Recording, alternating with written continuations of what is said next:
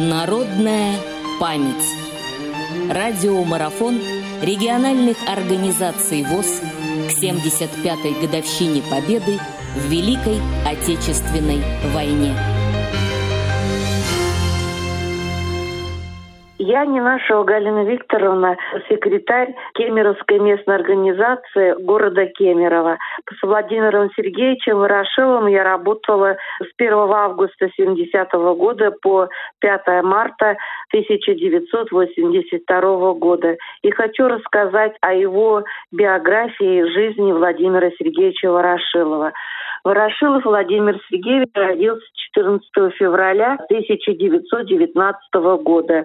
Умер 5 марта 1982 года. Член Союза писателей СССР и общественного деятеля. Первый председатель Кемеровской областной организации ВОЗ. Для многих инвалидов по зрению Кузбасса он по-прежнему остается легендарной личностью. Накануне столетия мы проводили воспоминания соратниками, людьми, жившие рядом с ним, в том числе и с читателем библиотеки. Сам Владимир Сергеевич свою жизнь делил на две части. Первую и вторую. Первая жизнь была короткой, как он сам говорил – Начиналась она 14 февраля 1919 года в городе Ленинск-Кузнецкий. Раньше назывался поселок Кольчугино. Родился он в семье почтового работника. Затем семья из-за службы отца переезжала из города в город. Больше других запомнился город Мыски. Тогда был э, обычно шорская деревня. Проживая среди шорцев, он выучил шорский язык. Учился в единственной на то время в МСК школе колхозной молодежи. Школа состояла из семи классов, и только в 38-39 учебном году школа стала девятилеткой. В детстве и в юности Ворошилов увлекался, как и многие тогда, радиотехникой, занимался в драм-кружке. Окончив школу, Ворошилов работал воспитателем в детском доме, учителем начальных классов, в избе читальни, был комсомольским активистом. В 1938 году Ворошилов уехал в Иркутск, где поступил в Иркутское военно-авиационное училище. В 1941 году, с начала Великой Отечественной войны, Владимир Ворошилов, как военный летчик, сразу же поступил к выполнению боевым заданиям. Старшина Владимир Сергеевич Ворошилов воевал в составе первой эскадроли 37-го полка 29-й авиационной дивизии на Западном фронте. Об этом свидетельствуют архивные документы о награждении Ворошилова орденом Отечественной войны второй степени. Действия 37-й бомбардировочного авиационного полка в 1941 году велись в интересах 22-й и 29-й армии Западного фронта. Удары наносились по колоннам переправам и аэродромам противника в районе Демидов, Вельш, Западная Двина, Великие Луки. В составе первой эскадрони этого авиаполка 20 августа 1941 года в районе села Ильинска Владимир Ворошилов вместе с товарищами своего звена бомбардировщиков уничтожил переправу противника – возвращаясь с боевого задания, в том же бою отбил атаку неприятельских истребителей. Более 90 боевых вылетов сделал Ворошилов в тяжелые первые месяцы 1941 года. В 35-летнем воздушных боях участвовал он на своем самолете.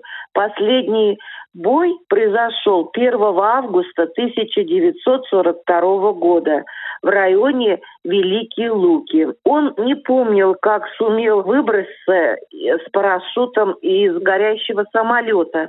Не помнил, как его подобрали партизаны. Шесть суток был без сознания. Владимир Сергеевич очень редко говорил о фронте, еще реже о себе на фронте. Это шло от скромности, от уважения к погибшим и живым героям. Себя он героем не считал. После ранения Владимир Ворошилов пережил три кровоизлияния. Шесть месяцев не разговаривал. Еще трижды его оперировали, пытаясь вернуть зрение. Безрезультатно после последней операции слепота полная и окончательная.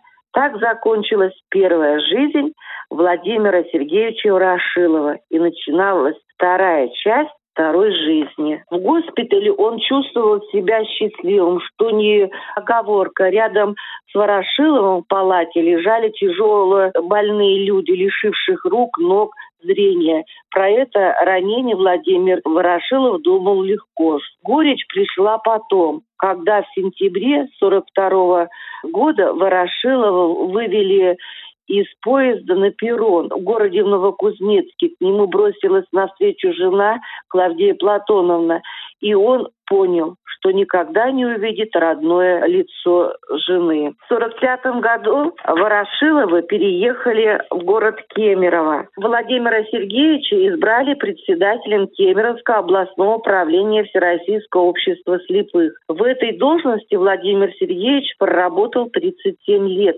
До конца своих дней он погрузился в жизнь, которую раньше не знал.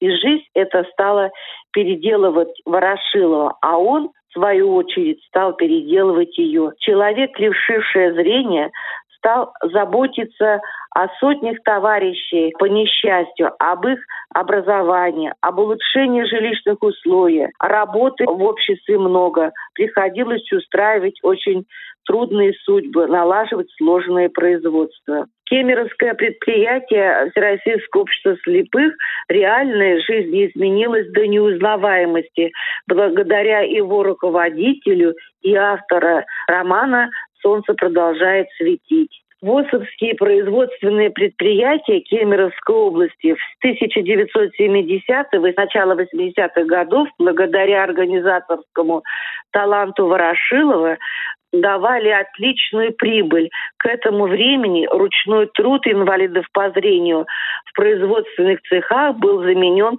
конвейерами, полуавтоматами. В цехах была налажена по-настоящему передовая организация труда а рядом с производством был построен целый городок, большой детский комбинат, клуб, библиотека, магазин, несколько жилых э, домов, в которых до сих пор живут незрячие люди и их семьи. Благодаря личной инициативе и участию председателя областного управления ВОЗ Ворошилова Владимира Сергеевича учебно-производственным предприятием ВОЗ города Кемера было вложено вложено строительство областная стоматологическая больница. И были перечислены 3 миллиона рублей. Строительство начиналось в 1972 году.